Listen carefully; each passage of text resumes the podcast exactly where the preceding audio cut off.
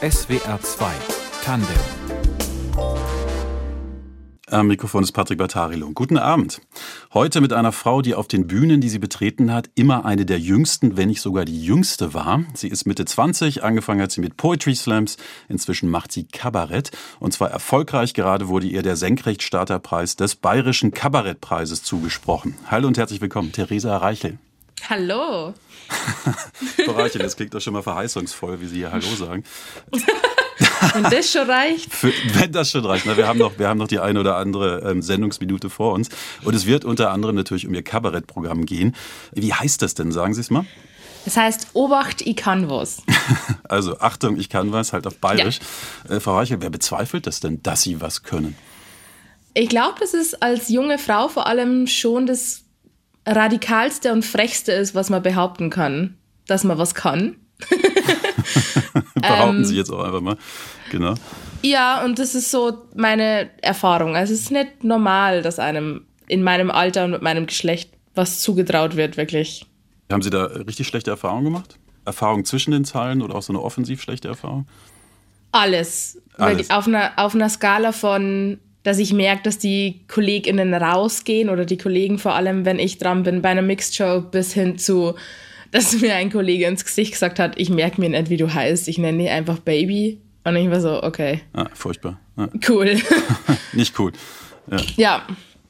Wir, wir, sprechen noch drüber in dieser Sendung. Auch das, was Sie mhm. machen wollen, auch die Stoßrichtung des Kabaretts und auch des, der Poetry Slams, die Sie haben. Ich hatte vor kurzem ein Gespräch mit einer Bekannten, die macht Stand-up-Comedy und die hat mir was gesagt, was bei mir so einen Überraschungsmoment ausgelöst hat. Sie meinte, dass sie vor dem Publikum sich manchmal sehr einsam auf der Bühne fühlt. Äh, wie ist das bei hm. Ihnen? Also haben Sie das Gefühl, Sie werden getragen vom Publikum? Ist das so ein Gemeinschaftserlebnis oder manchmal auch sowas, ich auf der einen, die auf der anderen Seite? Ich glaube, meine Art von Kabarett und mein Solo-Programm vor allem ist so sehr, es fühlt sich sehr an, als würde ich mich einfach mit einer Freundin unterhalten. Es ist sehr persönlich und deswegen habe ich das eher weniger. Ich merke das eher dann, wenn die, die Häuser so groß werden. Ich meine, bei meinem Solo-Programm sitzen da aktuell irgendwie so 100 Leute meistens und das ist noch so intim, finde ich. Aber wenn man dann, weiß nicht, im Deutschen Schauspielhaus steht und dann sitzen da 2000 Leute, denke ich mir manchmal schon, puh. Aber ich, ich gebe mir sehr Mühe, sehr persönlich auf der Bühne zum Seil, weil das für mich die beste Art ist, glaube ich, eine Beziehung zum Publikum herzustellen und das will ich ja. Frau Reichel, auf Ihrer Website heißt es, Zitat, ich werfe wie ein Mädchen und weiter heißt es dann zur Erklärung, damit meine ich, dass ich treffe. Äh, das finde ich erstens sehr lustig, zweitens ist es ziemlich pointiert in Sachen Geschlechterklischees und drittens ist es natürlich sehr selbstbewusst. Wie ist es denn bei Ihnen mit dem Selbstbewusstsein? Also bringen Sie das einfach mit? Ist das quasi existenzielles Marschgepäck oder müssen Sie sich das auch erarbeiten, vielleicht sogar erkämpfen?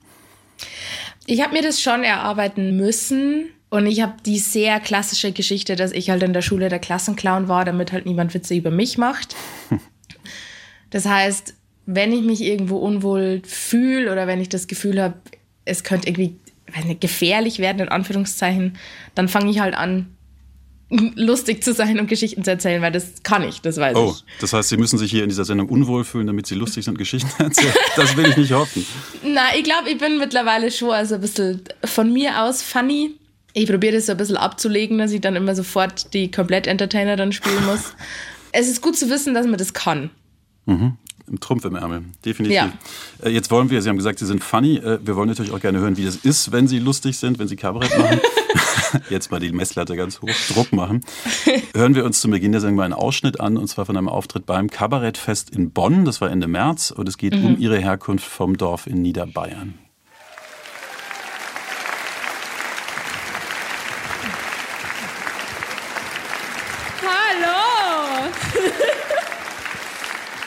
Ähm, sorry, ich kann nichts für mein Alter. Es tut mir voll leid. Ich bin jetzt von Poetry Slam zu Kabarett gewechselt, weil da bin ich wieder jung. Das finde ich ganz toll. Im, Im Poetry Slam bin ich alt. Also wenn du die mal uralt fühlen willst, dann geh zum Poetry Slam, das ist super. Und ich bin, er hat es richtig gesagt, ich bin richtig hart von Dorf und aus Bayern. Man hört es, ich weiß, ich kann es nicht verstecken. Aber in dem Dorf, wo ich her bin, wohnen 300 Leute. Also es ist wirklich klein. 299, bin weggezogen. Aber der Ort heißt Haunersdorf. Und Haunersdorf gibt es in dem Landkreis, wo ich her bin, äh, zweimal. Das ist nicht sonderlich schlau, aber es ist ein Niederbayern. Und deshalb muss man bei uns am Haunersdorf den Markt, nicht die Stadt, obacht, den Markt dazu sagen, wo wir dazugehören, damit man weiß, welches Haunersdorf gemeint ist. Ich bin also aus Haunersdorf bei Simbach. Jetzt denkt sich eine Person im Publikum, aha, Simbach habe ich schon mal gehört. Ah, ah, ah. Simbach gibt es zweimal. Es gibt einmal die Stadt Simbach am Inn und dann gibt es das kleine Pup Simbach, wo ich her bin. Man muss also bei meinem Simbach die Stadt dazu sagen, wo wir dazugehören, damit man weiß, welches Simbach gemeint ist. Ich bin also aus Simbach bei Landau, offiziell. Denken sich dreieinhalb Personen im Publikum, ah, Landau. Ah, ah, ah. Landau gibt es zweimal. Einmal die Großstadt Landau in der Pfalz und einmal das kleine Pups Landau, aus dem ich bin. Man muss also bei unserem Landau offiziell den Fluss dazu sagen, damit man weiß, aus welchem Landau ich bin. Offiziell bin ich also aus Haunersdorf bei Simbach bei Landau an der Isar und muss trotzdem immer sagen, eine Stunde von München. Da bin ich hier. Danke, Mama, für den Applaus. Und jetzt bin ich da nicht nur so reingeboren worden, ich bin da als Reichel reingeboren worden. Das sagt euch gar nichts und das ist völlig in Ordnung. Bei uns daheim ist meine Familie sehr berühmt. Das ist nicht schwierig. Wir sind drei Familien im Dorf. Aber meine Familie ist sehr berühmt und das hat diverse Gründe. Zum Beispiel war mein Opa der Kirchenorganist und der Chorleiter. Okay? Das ist auf dem Dorf die größte Prominenz, die es gibt. Mein Opa war der einzige Typ im ganzen Dorf, der mit dem Pfarrer per Du war. Das ist das Level an Famous, das der Typ gehabt hat. Das war ein Ausschnitt aus dem Kabarettprogramm von Theresa Reichel, heute zu Gast in SWR 2 Tandem. Frau Reichel, Ihr Opa war also berühmt, famous bei Ihnen äh, mhm. im Dorf. Ist es da quasi der familiäre Auftrag, dass Sie jetzt noch berühmter werden auf der Bühne? mein Bruder und ich teilen uns das. Wir sind beide freischaffende Künstlerinnen. Mein Bruder ist Gitarrist und ich mache das. Und wir scherzen immer bei uns in der Familie, dass diese Genkombination aus dem Ettengruber Opa und der Reichel-Familie, da, da ist irgendein Fehler passiert, weil alle meine Cousins und Cousinen, und ich habe reichlich davon, sind komplett normal. Und mein Bruder und ich eskalieren so ein bisschen. Aber ich glaube, zu zweit kriegen wir diese Legacy geschultert von meinem Opa. Okay, geteiltes Privileg ist doppeltes Privileg. Mhm. Sprechen wir mal, Sie haben jetzt über das Eskalationspotenzial in Ihrer Familie gesprochen. Sprechen wir mal darüber, wie Sie es wahrgenommen haben. Über Ihre Anfänge als Bühnenkünstlerin. 2015 sind Sie vom Dorf in die Stadt gezogen, nach mhm. Regensburg, um da Lehramt für Deutsch und Englisch zu studieren. Das war also erstmal alles sehr seriös. Gleichzeitig hatten Sie aber auch Ihren ersten Poetry Slam Auftritt, auch in Regensburg. Hängt das eine irgendwie mit dem anderen zusammen? Also mussten Sie sich zum Beispiel vom seriösen Studium bei den Poetry Slams erholen? ähm, ich habe den ersten Auftritt unfreiwillig gemacht. Also ich bin da einfach angemeldet worden, deswegen war das nicht. Es war keine absichtliche Ablenkung vom Studium. Und ich glaube auch, dass es ziemlich logisch ist, dass ich unbedingt Lehramt studieren wollte, weil das ist am nächsten an der Bühne dran in so einem bürgerlichen Rahmen. Also, also ich glaube, Lehr ja. Lehramt ist ja echt eins der mit am häufigsten vertretenen Studiengänge, wenn man irgendwie Leute auf der Bühne fragt. Und es ergibt voll Sinn, finde ich. Ja. Aber ich bin da wirklich so aus Versehen reingerutscht eher. Das was war heißt denn da aus Versehen? Also Sie haben sich wiedergefunden auf dieser Bühne vor all diesen Leuten und was ist dann passiert? Wie haben Sie sich gefühlt? ich habe es unglaublich gefunden, dass die über Sachen lachen, die ich mir ausgedacht habe. Das habe ich ganz, ganz toll gefunden, weil ich habe natürlich Schultheater gespielt, aber da hat man ja Texte vorgegeben. Und dann wollte ich einfach jeden Monat unbedingt auf diesen Poetry Slam gehen und die einfachste Version, wie da kein Eintritt zahlen muss, jeden Monat ist jeden Monat ein neuer Text schreiben und dann habe ich das gemacht. Also Poetry Slams sind literarische Wettbewerbe, ähm, bei denen selbstverfasste Texte vorgetragen werden. Die Zuschauer küren anschließend den Sieger. Also ich finde Poetry Slams fantastisch, weil die Texte da so lebendig werden. Das ist irgendwie stimmungsvoll, das ist wohlwollend, das ist ein Gemeinschaftserlebnis. Sie haben mhm. gesagt, Sie machen Poetry Slams vor allem, um den Eintritt nicht zu bezahlen. Aber es gibt ja sicher auch andere Gründe. Also was, was macht Ihnen da Spaß an, an, an den Texten und an der Art, da aufzutreten? Poetry Slam ist wahnsinnig einfach, vor allem am Anfang, weil man halt nur diese fünf Minuten hat. Es gibt ein Zeitlimit von fünf bis sieben Minuten. Das heißt, man muss sie nicht 90 Minuten überlegen oder 20 Minuten Set, sondern man kann einfach auf fünf Minuten sagen, was man sagen will und man kann mega gut ausprobieren, wer kann ich sein auf der Bühne, wie kann ich performen, wie kann ich reden, mache ich das auswendig, mache ich das vom Blatt, was kann ich mit meinem Körper alles anstellen auf der Bühne. Und da gibt uns echt die aktuelle Comedy- und Kabarettlandschaft einfach recht, wenn man schaut, dass die meisten, die aktuell so groß unterwegs sind, aus dem Poetry Slam kommen. Weil man halt, wenn man das ernsthaft machen will, relativ schnell relativ viele Auftritte kriegt und also ein bisschen davon leben kann. Und dann kann man sie da ausprobieren und rausfinden, wer man sein kann auf der Bühne. Und das ist ganz, ganz toll. Das hat mir ganz viel gegeben. Jetzt haben Sie es ein paar Mal gesagt, Sie haben sich ausprobiert und herausgefunden, wer Sie sind. Was hat Sie denn am meisten überrascht bei sich selbst auf der Bühne? Ich hätte nie gedacht, dass ich ehrlich sein kann auf der Bühne und verletzlich. Also ich habe, wenn ich so alte Interviews von mir anschaue, von so 2016, sage ich immer, ja, aber ich will auf der Bühne auf gar keinen Fall irgendwas Privates erzählen, weil das geht das Publikum einfach nichts an. Mir reicht es, wenn die lachen. Und jetzt in meinem Solo erzähle ich so die, die privatesten der privaten Sachen. Und das macht es nochmal viel schöner, auf der Bühne zu stehen, als ich je gedacht hätte. Frau Reichel, Sie sind Kabarettistin, Sie treten auch bei Poetry Slams auf und Sie machen auch viele Videos, die Sie zum Beispiel auf YouTube oder Instagram veröffentlichen. Und Sie haben natürlich auch eine Website. Und ich hoffe, das ist jetzt nicht fehl am Platz, aber auf Fotos von Ihnen auf Ihrer Website, da habe ich gesehen an Ihrem Unterarm eine Tätowierung. Drei Symbole, einmal eine Maske, eine Feder und ein Kreuz. Das ist eine Theatermaske, die steht für die Bühne, ja, und die Feder für ja. Schreiben, für Sie als Autorin. Ja.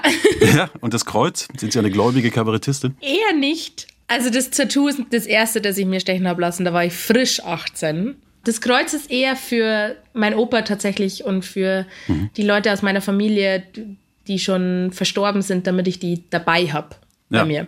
Ja. Und da ist, also wenn man so christlich aufgewachsen ist wie ich, das Kreuz einfach das naheliegendste Symbol. Damit die noch so ein bisschen was mitkriegen vom Leben und von dem, genau. was sie auf der Bühne machen. Ja. ja. Ähm, wir haben darüber gesprochen, Sie haben als Poetry Slammerin deutschlandweit Erfolg. Äh, wie hat sich denn aus dem Poetry Slam jetzt das ganze Kabarett-Bühnenprogramm entwickelt? Also die Auftritte bei Poetry Slam sind ja eher kurz. Sie haben gesagt, fünf Minuten. Wollten Sie einfach mal länger auf der Bühne stehen können? Es gibt beim Poetry Slam auch so Best-of-Formate, wo man dann zehn Minuten hat, zehn bis zwölf. Und da habe ich gemerkt, dass mir das wahnsinnig Spaß macht. Was aber meine Solo-Premiere angetrieben hat, war der Fakt, dass ich dann irgendwann bald fertig war mit meinem Studium. Da habe ich noch gedacht, ich werde Lehrerin. und ich habe gemeint, wenn ich Lehrerin bin und dann anfangen will mit Kabarett, kann das, glaube ich, sehr schnell sehr schief gehen und man macht sie sehr schnell lächerlich an der Schule, an der man gerade ist. Wenn ich aber ins Ref komme und Kabarettistin bin einfach, das habe ich mir einfacher vorgestellt. Also da können sie dann natürlich trotzdem Leute drüber lustig machen, aber ich habe gedacht, das ist einfacher, wenn ich das schon bin. Und dann habe ich bei mir in der Heimat in kompletter Selbstregie, ohne Agentur, ohne irgendwas. Ich habe alle Tickets selber gedruckt, alle Plakate selber gedruckt, habe das Datum selber ausgemacht und habe äh, gedacht, ich probiere das jetzt einfach mal aus und habe den einen Termin gemacht und sonst nichts. Wo, wo war der Termin? Auf welcher Bühne? In, in Niederhausen. Okay. Also es ist quasi zwei Dörfer weiter von dem, wo ich her bin. Aha, mit den Veranstaltern und, haben sie es aber ausgemacht, die wussten Bescheid. Also, ja, ja, genau. Ja, genau. Also ich habe da angerufen so ein Jahr vorher und habe gesagt, hey, ich würde gerne meine Solo-Premiere bei euch spielen und die haben gesagt, ja klar, Tochter vom Rudi Reichel, machen wir auf jeden Fall. Man kennt sich.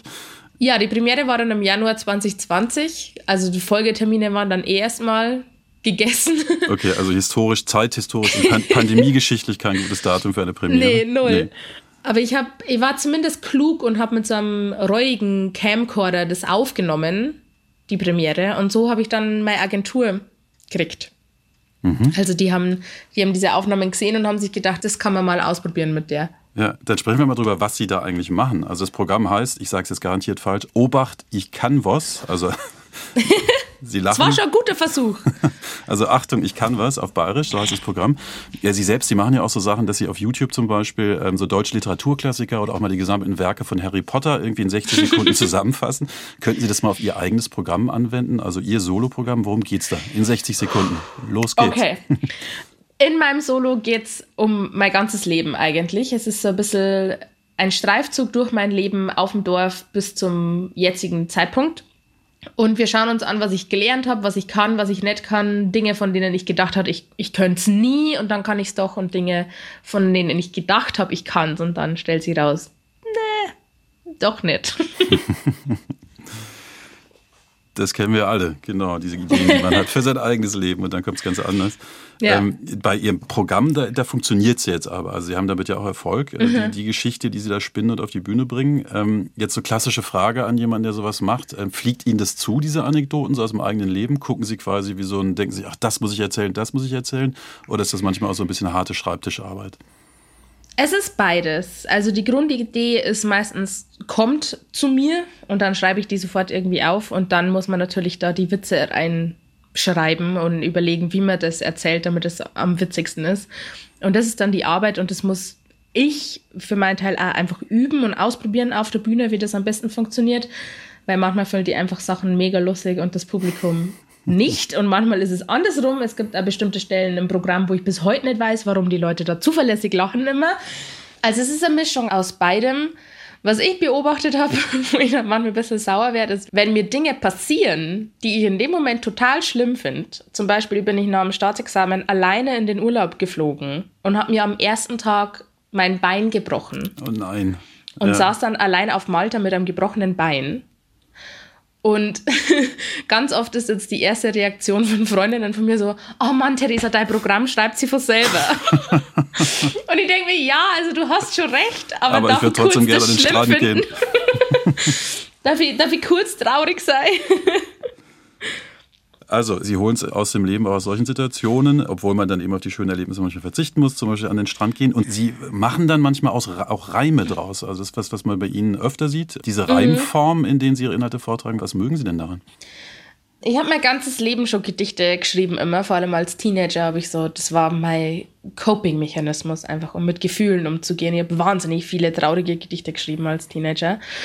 Und manchmal finde ich es interessant, wie man also Reimstruktur oder auch wenn man, ich habe ja also zum Spaß so nett geschrieben oder so, dann ist manchmal der Kick noch so ein bisschen mehr da zu schauen, okay, ich habe jetzt so und so viele Verse, die müssen so und so aufgebaut sein. Wie kriege ich da jetzt noch einen Witz rein?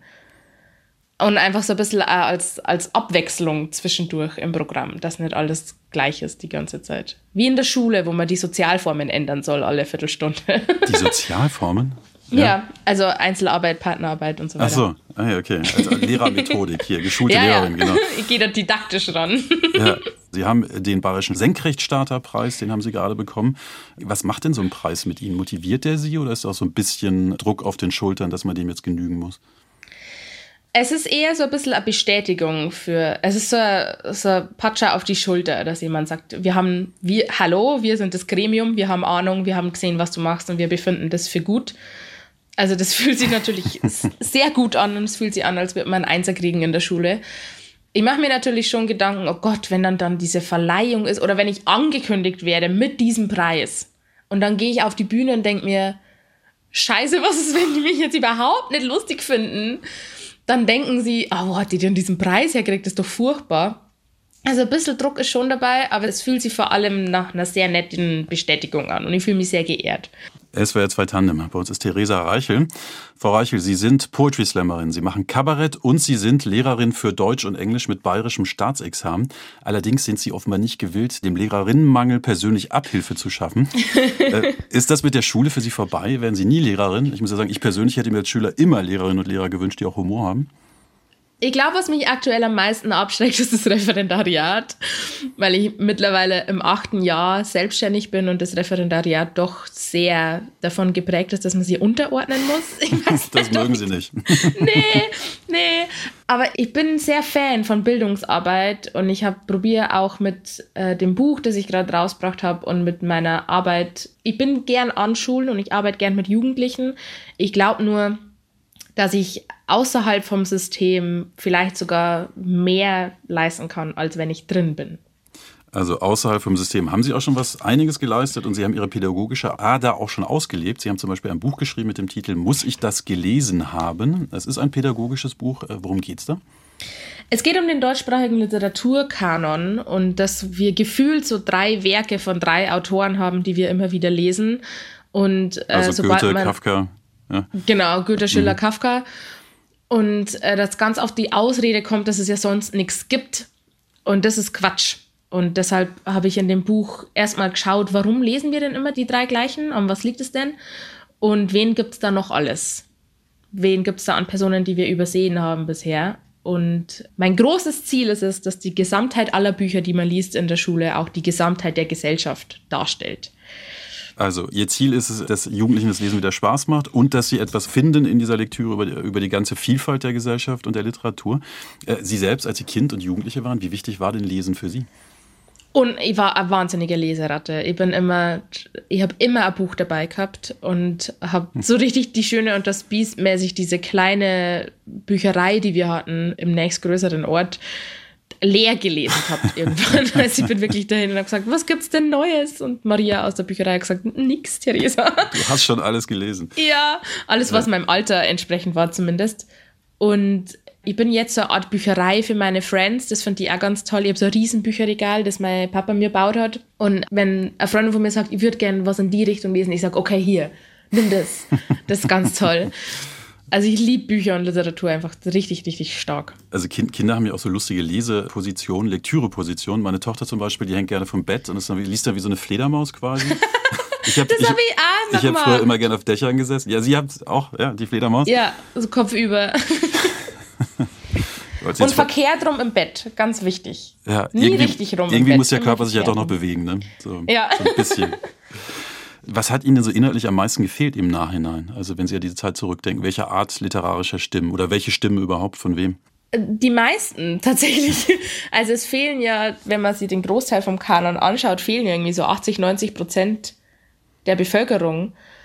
Und wenn man dann da sitzt, irgendwie mit 16, 17, 18 und, und ständig Werke lesen muss, aus der gleichen Perspektive, nämlich aus einer weiß-männlichen und auch alten meistens, dann fragt man sich halt, aber was ist denn mit mir? Also sind meine Geschichten, taugen die dann nur für Bravo Girl? Ist das, was ich erlebe, ist das nicht wichtig? Taugt das nicht zum Klassiker? Muss ich, also da geht es ja auch darum, wer darf erzählen und wer muss zuhören. Und dann habe ich in der Recherche für mein Buch und auch im Studium so ein bisschen Werke gefunden, die eben mehr mit mir zu tun haben und die ja mehr mit ganz anderen Leuten zu tun haben. Und das finde ich, das Beste, was Literatur kann, ist ja, dass man sich erstens gesehen fühlt und zweitens Perspektiven entdeckt, die mit der eigenen nichts zu tun haben und die Leute verstehen lernt. Und da sollten wir uns doch Mühe geben, dass dann die Perspektiven so divers wie möglich sein, damit wir so viel Verständnis wie möglich entwickeln in der Schule. Wichtig ist Ihnen zum Beispiel, dass auch Frauen, dass Autorinnen präsenter sind in dem, was wir lesen, was Kinder lesen, was alle lesen.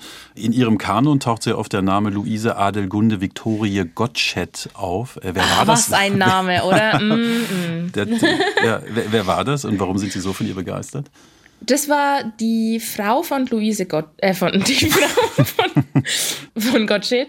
Und die war meiner Meinung nach ein komplettes Genie.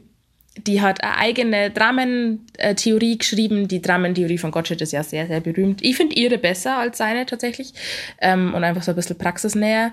Die hat Komödien geschrieben, noch und nöcher, die wirklich sehr, sehr, sehr, sehr lustig sind. Die hat aber auch zum Beispiel die erste deutsche Regeltragödie von einer Frau jemals geschrieben.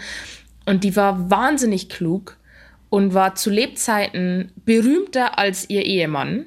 Auch was ihm gar keinen Spaß gemacht hat. Das hat er gar nicht lustig gefunden. Die ist dann aber leider sehr früh gestorben und Gottsched hat dann eine 17-Jährige geheiratet, damit er in seiner Ehe nicht mehr denken muss und sich intellektuell auseinandersetzen. Aber an der bin ich echt hängen geblieben, weil die ist einfach der Wahnsinn. Die war ganz, ganz, ganz, ganz genial, finde ich. Also Luise Adelgunde Viktorie Gottsched, Lektüretipp. Jetzt kommen wir von der Literatur so ein bisschen zu dem, was Sie machen, zum Kabarett, bleiben aber beim Thema Gleichberechtigung, Kabarett-Comedy-Bereich. Franziska Wanniger, eine Kollegin von Ihnen, die hat mal erzählt, sie habe bei einer Fernsehanstalt angefragt, ob sie in einer bestimmten Comedy-Sendung auch mal auftreten könne. Und da wurde ihr gesagt, äh, wir haben schon eine Frau. Ja. Äh, da stehen dann fünf Männer und eine Frau auf der Bühne. Haben Sie solche Erfahrungen auch? Ja, vor allem bei so Mixed-Shows oder auch bei, wenn man um, um so Preise spielt, ist man meistens die einzige Frau. Und wenn man dann sich anmaßt, das äh, scherzhaft zu erwähnen, kommt immer, ja, es gibt ja niemanden, was soll man denn machen? Hm. Ganz kurz, Mixed Show heißt? Dass da verschiedene Leute auftreten, einfach so Okay, vier, fünf. Ja. Genau. Und ganz oft, das heißt ganz oft, aber manchmal kriege ich es auch mit von Veranstaltenden, dass die tatsächlich planen, so wir brauchen einen jungen hippen Typen, wir brauchen einen politischen Typen, wir brauchen einen, weiß ich nicht, literarischen Typen und wir brauchen eine Frau. Also das ist so, Frau sein ist so eine Kategorie von Kabarett und Comedy, was kompletter Quatsch ist, finde ich. Weil ich kann ja genauso Literatur machen oder, oder Politik oder jung und hip sein, egal welches Geschlecht ich habe. Hm, also klingt wie so ein schlecht gestricktes Casting. Ähm, mhm. aus, aus Ihrer Sicht, wie kann sich das denn ändern, dass Frauen sich auf den Bühnen des Landes noch besser durchsetzen? Also ich glaube, so ein bisschen Aussetzungstherapie kann da schon helfen, dass man einfach mehr gewohnt ist, auch Frauen auf der Bühne zu sehen, damit es mehr auffällt, wenn sie fehlen. Und auch einfach mehr weibliche Themen auf der Bühne zu sehen und zu hören sind, damit wir das, damit wir aufhören, das als Nische zu verstehen. Dass so zum Beispiel, wenn ich über meine Menstruation rede, das ist nicht meine Nische, sondern das ist einfach meine Lebensrealität. Und wir würden auch nie behaupten, dass wenn jetzt ganz plump gesagt irgendwie ein Mann über seine Morgenlatte spricht, dass das dann eine Nische ist, sondern das ist für alle lustig. Das, das haben wir andere nicht gekriegt, das finden wir normal. Und da muss man, glaube ich, wirklich sehr aktiv die Sehgewohnheiten ändern. Weil die Leute können nichts vermissen, was sie nicht kennen. Frau Reichel, Sie sind äh, Kabarettistin, Sie machen Poetry Slams und Sie sind auch im Internet aktiv, also nicht nur auf den Bühnen, sondern auch im Internet. Sie veröffentlichen zum Beispiel regelmäßig Videos auf Instagram und YouTube. Ähm, was können Sie denn in den sozialen Medien erreichen, was Sie auf echten Bühnen nicht können? Erstmal mehr Leute. Natürlich war dieses ganze Internet Ding so mein Notfallplan, als dann die Pandemie angefangen hat. Erstens als dass ich irgendwann mal wieder was Kreatives mache und nicht nur auf meinem Balkon liege und Bücher lese. Und zweitens habe ich, ich habe echt so ein bisschen Panik gekriegt, weil am Anfang haben schon Leute gesagt, das dauert jetzt zwei Jahre und ich habe mir gedacht, okay, ich bin in einem Jahr fertig mit meinem Studium und will mich dann selbstständig machen. Wie soll ich das denn anstellen, wenn alle vergessen haben, dass ich existiere? Und habe dann angefangen, alles ins Internet zu hauen und mir so Kategorien und Formate zu überlegen. Und ich glaube, man erreicht da ganz ein anderes Publikum, weil natürlich eher die jüngeren Leute im Internet unterwegs sind und eher die älteren Leute ins Kabarett gehen.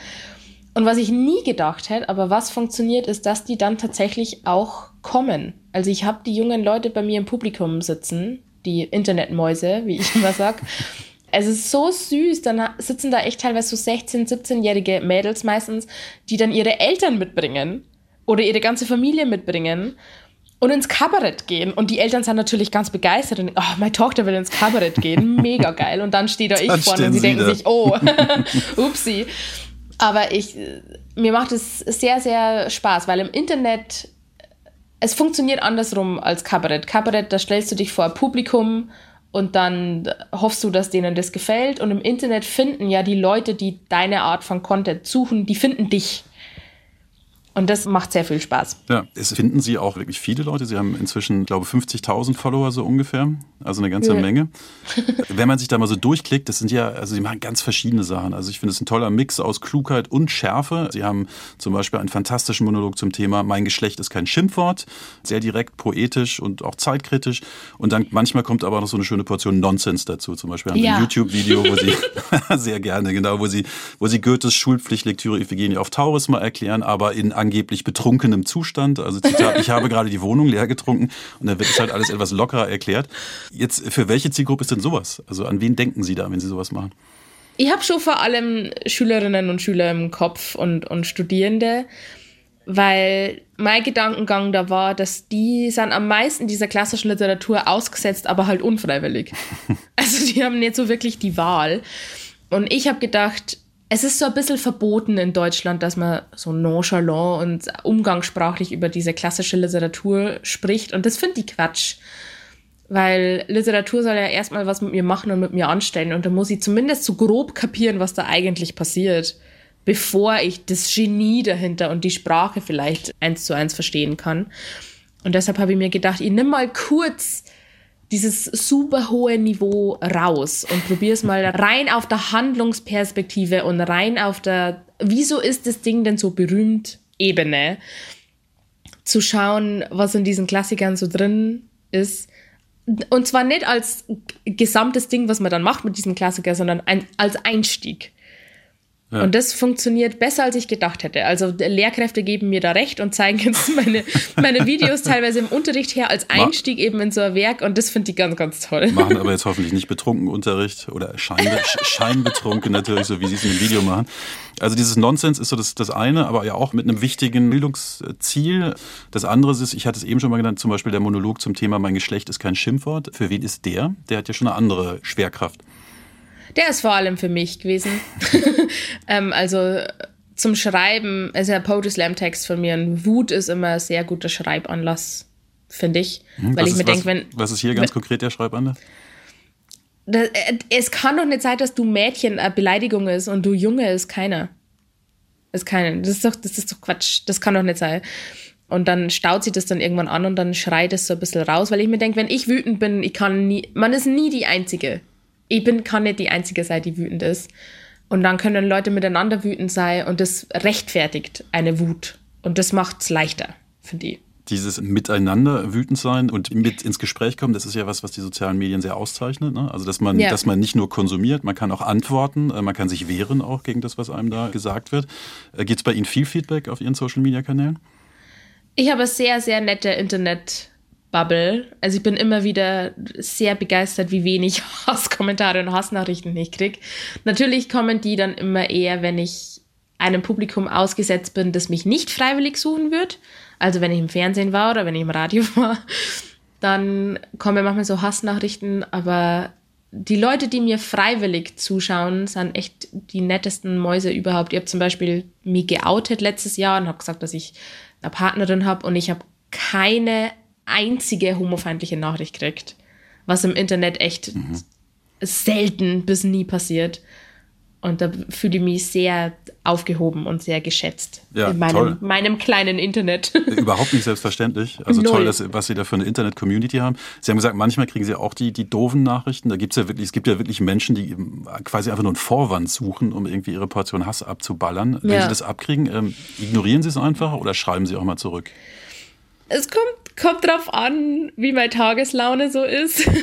man merkt schon, dass man mit manchen Leuten, mit denen kann man einfach nicht diskutieren. Ich habe so ein bisschen Spaß dran. Man merkt manchmal so Nachrichten an, dass sich Leute für sehr klug halten. Und dann habe ich manchmal so ein bisschen Spaß, ihnen zu beweisen, dass sie es nicht sind oder dass sie nicht so klug sind, wie sie denken. Aber meistens lösche ich das einfach weg, weil es ist den Aufwand nicht wert. Also Diskussion kann nur stattfinden, wenn man so ein gewisses Grundset an Werten hat, die die gleich oder ähnlich sind. Und wenn ich in der ersten Nachricht schon merke, okay, du denkst einfach wirklich, Frauen gehören an den Herd und haben in der Öffentlichkeit nichts zu suchen, dann brauche ich mit dem auch nicht diskutieren. Frau Eiche, wir nähern uns jetzt am Ende der Sendung. Zum Schluss nochmal die Frage, wie geht es denn weiter bei Ihnen? Also wie voll ist die Schublade mit den Zukunftsplänen im Moment bei Ihnen? ich probiere gerade auf das Aktuelle so ein bisschen klar zu kommen. Es ist sehr viel passiert bei mir schon dieses Jahr. Aber es geht natürlich jetzt so langsam die Planung los fürs nächste Programm, das über nächstes Jahr kommen soll. Und ich probiere mich so ein bisschen zu festigen und zu schauen, was. Ich bin ja noch sehr neu in diesem ganzen Selbstständigkeits- und Kabarett-Ding. Und dann war natürlich noch Pandemie. Das heißt, ich würde gerne dieses Jahr für mich rausfinden, wie oft kann ich hintereinander auftreten, dass es gut ist, wie viel muss ich daheim sein, dass ich mich wohlfühle und wie kann ich so eine Balance finden zwischen unterwegs sein und daheim sein, weil ich bin schon sehr gern daheim. Nicht unfreiwillig wie jetzt, wenn ich in Quarantäne bin, aber ich bin eigentlich sehr gern daheim. also schön, dass Sie von zu Hause mit uns sprechen. Haben Sie auf der Bühne einen Lieblingsabschiedsgruß schon gefunden für sich? Ich sage eigentlich immer nur Danke. Ich sage Ihnen auch Danke. Theresa Reiche, Ihnen alles Gute. Schön, dass Sie da waren. Dankeschön. Das war SWR 2 Tandem. Die Redaktion hatte Elena Krugmann, in der Technik Michael Teubel und mein Name ist Patrick Bartarilo.